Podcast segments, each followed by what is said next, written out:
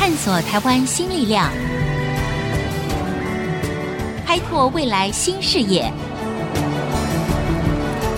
春风华语，聚焦台湾，沈春华主持。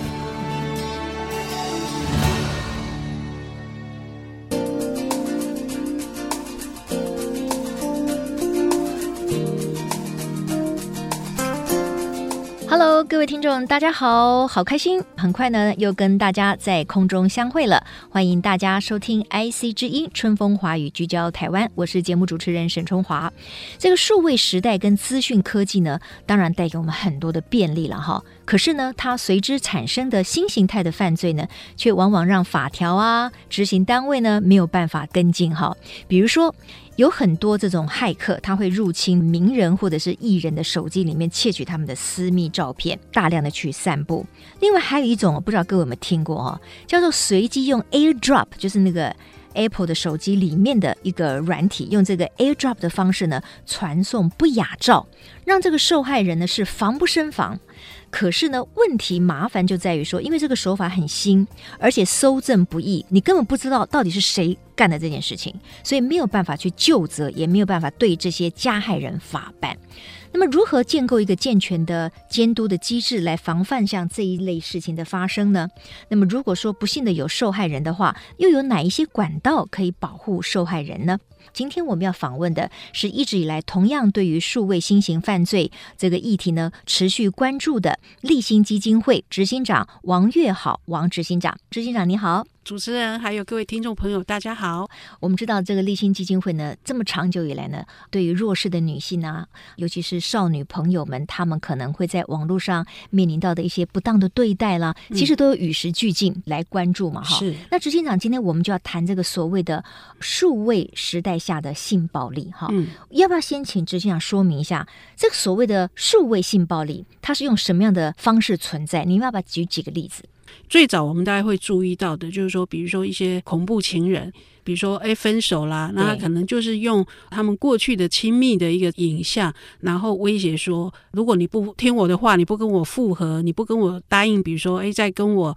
有性行为之类的，那我就要去传播我们过去的这些私密的这个照片，来达到他控制对方的一个目的。嗯、那我们这几年也会看到另外一种情形是说，在这个网络交友的时候，比如说，哎，他就会去用小朋友、呃年轻人喜欢的。比如说，哎，游戏点数啦，演唱会啦，好、哦，那你知道这些我们年轻的这个小孩，他们可能就是金钱比较匮乏啊，所以听到就是说，哎，网友能够去提供他们想要的这个东西啊，然后他可能就是说，就是你只要拍你的裸照给我看。对这些年轻的孩子，没有想那么多，觉得哎，拍裸照这个是他做得到的这个事情，他不会想到后果。后果。但是就是说，他一旦可能上传一张两张之后，那我们会看到就是这个加害人他已经取得这个裸照去威胁他。他说：“你要再拍更多，如果你不拍更多，你不继续配合我的话，我就要把照片散布给更多的人看，或者是给你认识的人看，同学呀、啊、朋友，给你的家长看，威胁他。嗯，那一开始的时候，大部分我们这些年轻孩子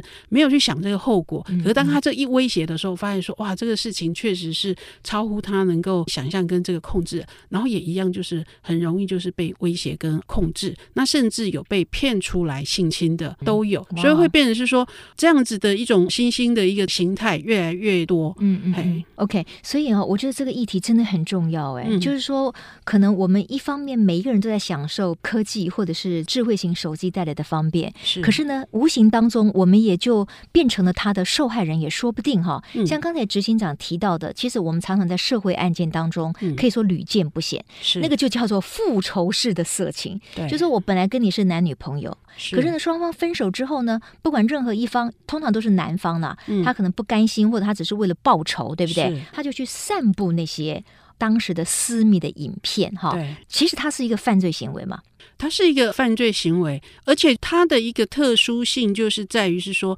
因为你一旦散播出去以后，它可能就失控了。因为你也许本来你只是传给特定的一些人，但是这些人可能又不断的去转发。对，那到后来那个事实上是一发不可收拾。所以到底多少人看过？而且以时间性来讲，五年、十年，甚至可能二十年。这个影像都可能在网络上你还是去找得到的。对，啊，然后就会变成是说，它的伤害性跟过去如果没有像这样子科技影像的时候，也许这个伤害就是发生在那个时间点、那个时空下，可是现在是不止了。对，所以它是一个更难以磨灭的一个伤害。对对，我觉得这个真的太可怕了哈！就是说，您刚才除了提到所谓复仇式的色情，你又提到就是说，可能有些年轻的孩子啊，甚至还年轻到小学生哦，啊，小学女生哦，只是为了就是哦，可能对方会给他一些什么游戏点数啊，会给他什么演唱票啊等等的，他就想说，哎，那我就拍给你，对不对？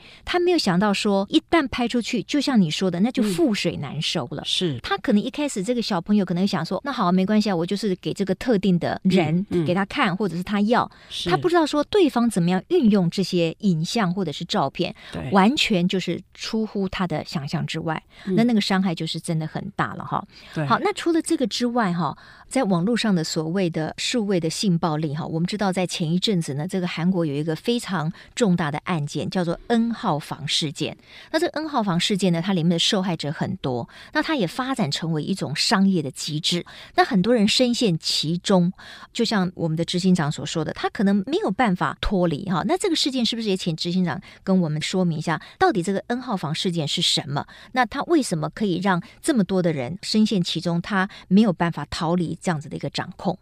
这一块真的就是说，哎，过去只是可能是为了一个控制的一个目的，嗯，但是我们会发现说。人们他们会对于去窥视别人那种好奇别人的那种性的私密的影像，窥奇的现象就会让有一些人就是会嗅得这个商机，嗯嗯，所以他变成他去有目的的去收集一个这样的一个影像之后，它变成是说可能比如说会员制，变成说哎进到这个来的时候满足他们的窥视这样的一个好奇心，嗯、那这个中间人他就变成是哎他可以取得中间的商业的利益。嗯、那比如像我们立新，我们一直都关心呃少性剥削的一个问题，那我们也会看到的是说，因为其实现在网际是无远佛界跨国的嘛，哈，所以事实上也会看到说有一些，比如说哎恋童癖，我看过一些案例，就是说像一些比较发展中的国家。这些父母，他们就把他的孩子的私密的一个影像，就透过网络的一个传播，就说可以类似买点数，然后要求，比如说，哎，我要看小孩子的这样的影片。你说父母吗？把他们小孩子自己的可能裸照之类的，就过去当成一个贩卖的商品啊。就早年我们的厨技的一个议题是，父母把孩子就可能卖到这个餐馆去。嗯，好，但是现在因为有科技的一个辅助，是他不是到餐馆了，他可能就是在前面的这个 webcam。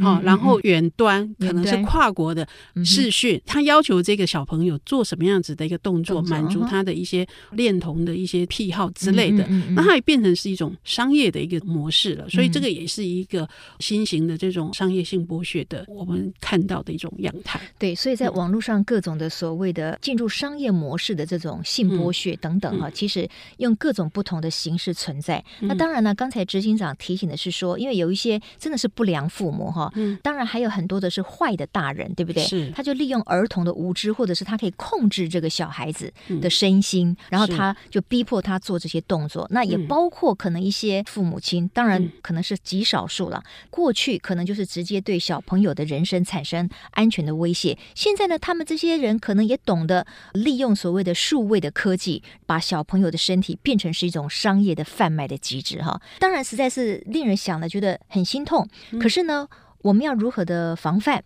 尤其是除了小孩子之外，那当然还有大人哈。我刚才有提到这个 AirDrop，对不对？嗯、像刚才的那些形式，就是说你可能自己本来就知道啊，比如说你跟你的男朋友有些什么亲密关系，你自己是知道的。那哪一天你可能就变成了受害人了，因为他散布你的这些影片，对不对？嗯。可是像这个 AirDrop 这个传不雅照，是很多广大的一般的民众，可能包括你，可能包括我，我们在一个完全无预警的情况之下，我们可能莫名其妙的在我们的手机里面，它透过 AirDrop 软体呢，你会看到让你很震惊、让你觉得很不舒服的这个不雅照，嗯，对不对？是。那我们知道这个 AirDrop 其实是像苹果手机啊、平板啊、嗯、内建的一个功能。嗯、那如果开启了 WiFi 跟蓝牙的话，嗯、两台距离九公尺以内的装置就可以互相传送图档或者是影片，哈，可以一对多，也不会消耗上网的流量。嗯，所以那个情境就是说。比如说，我们同样在在一个捷运的车厢里面，嗯，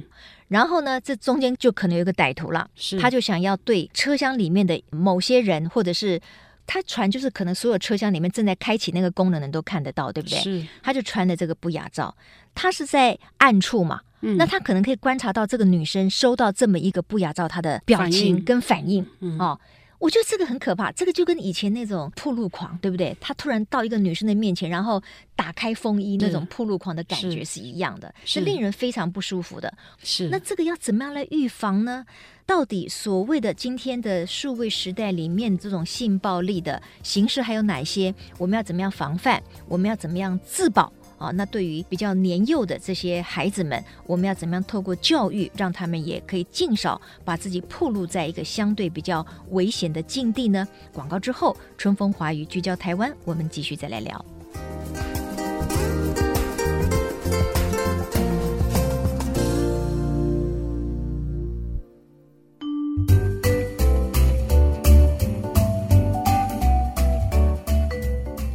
各位听众回到春风华语聚焦台湾。我们今天谈一个科技的发展下面哈的一种新型的犯罪形式。那我们每一个人都是其中的可能的受害者，所以这个议题是蛮重要的。在前一段节目当中呢，我们提到了就是说，透过所谓的数位新时代下面哈，它可能会存在哪一些形式的性暴力，让我们受到伤害。那我们这个阶段就来谈一谈，那我们要如何防范？这个所谓立法的脚步有没有办法跟得上哈？那首先请教一下执行长，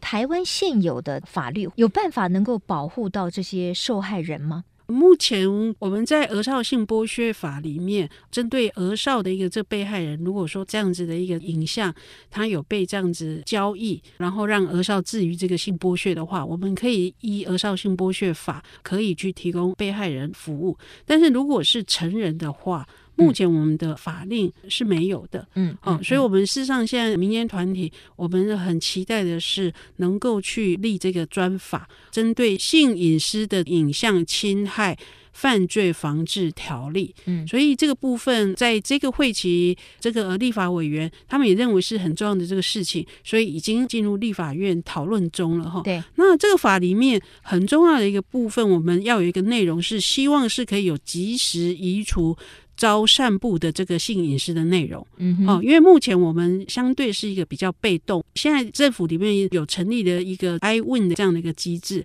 可是它基本上比较是被动的接受检举，而且因为它没有公权力，所以这当然我们目前可能就是比较是从业主自律这样的方式，所以可能它的公权力跟它的广泛跟及时性是还不足的，所以我们期待透过这个专法是可以进行这一块，那甚至我们都看到是国。国外可能他们已经进展到是，而有一个 photo DNA 这样子的一个科技的技术，因为我们刚才提到是说，很多的影像它不晓得已经被散布传播到多少的地方去了。对，那你如果说我们现在是被动，是我知道我才去检举。哇，那那个可能没有办法一一的去扫除。嗯、那这个 photo DNA 的一个技术，它就是比较的可以去比对，哎，这个可能是这个影片，那它就可以比较及时的。你说它可能可以知道说这是一个色情的或者是一个不雅的影片啊、呃，就有点是我今天假设有一个 A 图片，嗯，哈，然后我就是可以去比对，就是说，哎，跟这个 A 图片有关的，嗯，那我们就可以去及时的去侦测。嗯、那你这个侦测之后，当然我们还要再授权警方，就是说你侦。侦测到了，警方也要被授权，是说，哎，你可以是有侦查的一个。功能当然，我们现在就是一直在隐私权这当中，一个是两难。可是就是说，我们保护这个隐私权，但是就是说，很多的犯罪就是隐藏在这里，所以我们也需要在这个法里面去赋予，就是说，在什么样的一个情况下，我们要授予警方这样子的一个权利，去调阅这样子的记录，然后能够及时，不管是移除或者是做犯罪的一个侦查。所以这是属于影片的一个预防还有移除的这个部分。那另外一个部分当然是被。害人的一个服务是好，因为现在我们的家暴啦、性侵防治法里面是不包含这类型的一个被害人的，对，好，所以我们会很希望是说，在这里面也一样，透过这样子的被害人，可以提供心理复健、社工的一个服务，还有一些司法的一个流程。比如我举一个例，我们其实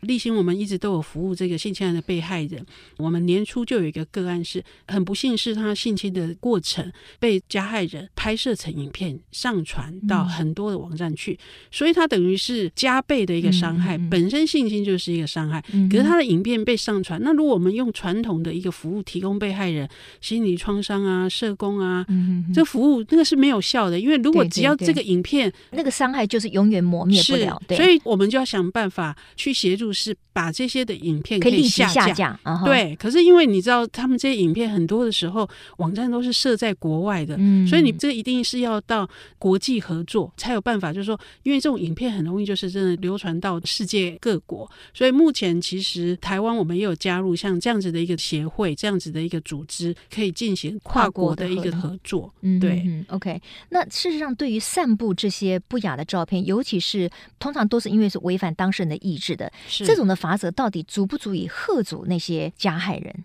目前的罚则就是很轻，很轻嘛，对对？对。可是我们刚才提到是说，他的这个伤害是很难以磨灭。刚才说，不管是以时间跟他的一个流传的广度，嗯，在国外还有很多的案例，甚至就自杀。嗯，好，所以这个的一个伤害性真的是非常的大。那所以我们会也认为，在这个当中，事实上是要对这个加害人，应该是要处以这个重罚的。嗯嗯嗯。当然了，我觉得如果说这个法令可以跟得上，可以有效的给予这些真的很恶质的加害人哈。嗯当头棒喝，就说有贺阻力的话，嗯、也是比较对的一个方向。否则，就像刚才执行长说的，因为据我所知，那些相关的罚则可能就是有些都可以变成一颗罚金哦。他原来就是只是可能关你个一两年，那有些他说大部分的案例你还可以变成一颗罚金。那所以怎么会吓得了他们呢？嗯、所以应该要提高罚则，就要从立法上面去这个下功夫嘛，哈。是。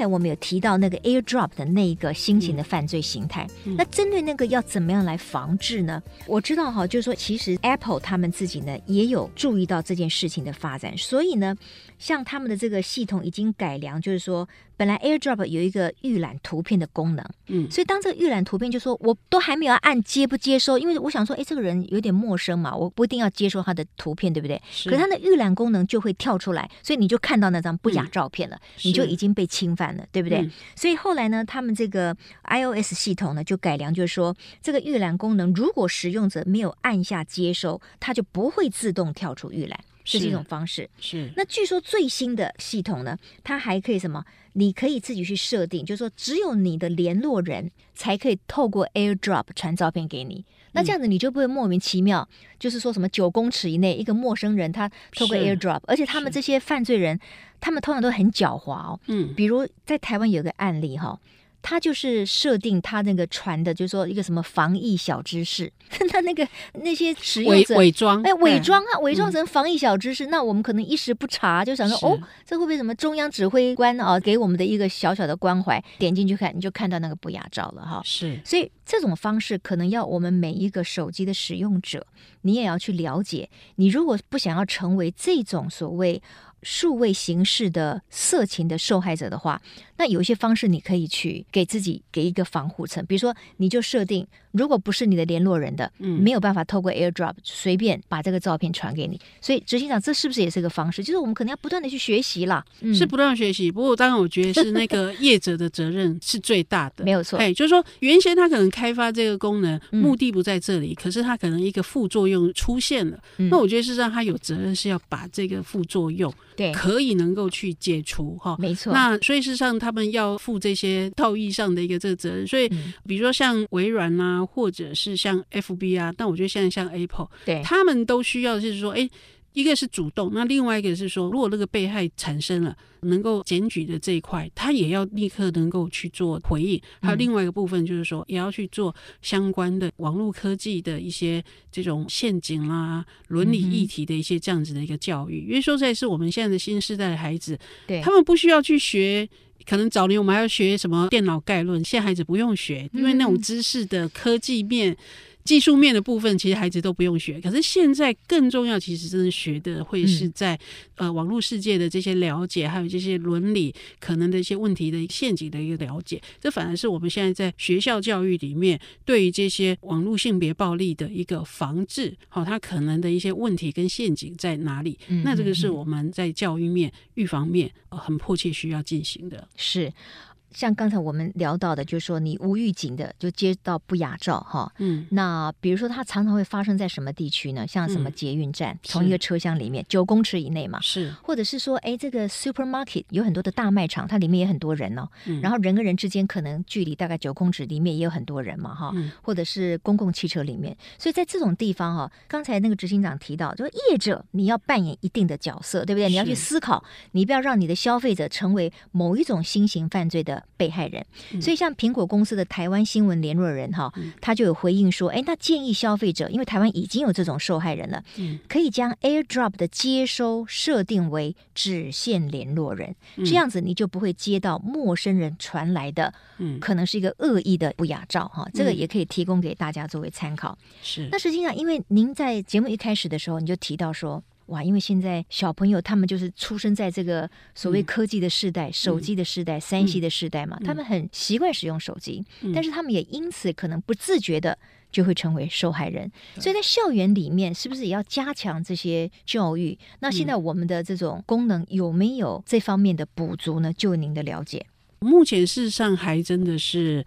教育部并没有一个比较是一个有规划、有系统，嗯、所以现在是比较是民间团体，他会做一些这种补充。可是因为民间团体能够做的是有限，所以可能影响力所及，也许是跟某几个学校、某几个班。但是我们会觉得说，这应该是一个普及式的一个教育，嗯、所以我们会希望是未来在这个立法里面。它要变成是一个教育部里面很重要的一个工作的一个事项，是，而且他要去研发出适当的一个教案教材，嗯、然后是全面的去推广，分龄分层哈。我想从不同的一个年龄，他们可能会碰到的问题状况是不一样的，所以我想这个部分的教案跟教材，还有我觉得当然就是说收集我们已经发生过的案例，然后我们去从这些案例去找出一些防治之道。那我觉得现在事实上是。我们的这个教育单位一个很重要的一个工作，哎，没错，我觉得从已经发生过的案例哈、嗯、整理出来，嗯、然后很有系统的，我们可能推进校园里面，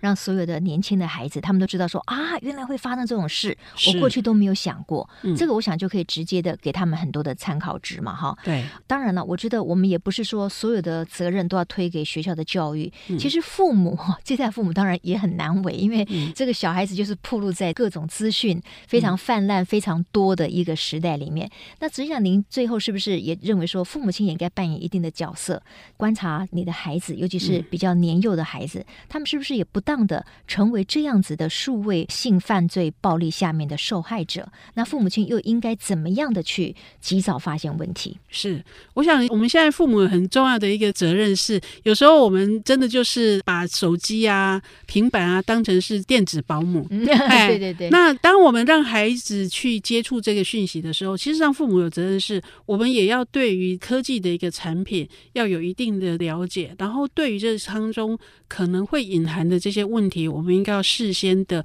去预防，去提醒我们的孩子，嗯，嗯，哦，不能够哪一些的这个事情是。不能做哦，比如说，哎，如果有人告诉你是说，哎，什么脱衣服给他看，这个是绝对不行的。嗯嗯嗯、对，对对。然后或者是如果有些什么状况，他不太确定，就是一定要说，哎，你一定要跟爸爸妈妈说，跟爸爸妈妈讨论。嗯。嘿，不过这当然你要说孩子能够跟爸爸妈妈讨论，也要建立在世上亲子有良好的互通关系。没错。没错。嘿，所以我想，如果有这样子的一个良好互动关系，孩子碰到一什么问题，他就能够随时去求助，嗯、那就可以避免，就是说在这个网络。世界的另一端的这些坏人，好、嗯、来去诱拐拐骗我们的孩子。OK，、嗯、好，非常谢谢立新基金会的王月好执行长哈。我想真的没有错哈，科技的进步呢，常常就是伴随着光明面，但是也有阴暗面哈。那数位性暴力的问题呢，非常值得社会大众、政府的相关部门，当然还有包括像民意代表，或者是像立新基金会这些公益的团体，大家共同来关注。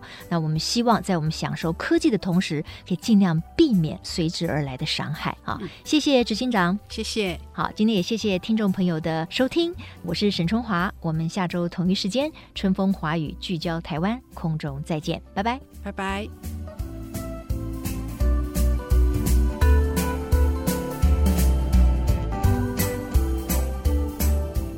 本节目由世界先进机体电路赞助播出，探索真相，开拓未来。世界先进机体电路与您一起聚焦台湾。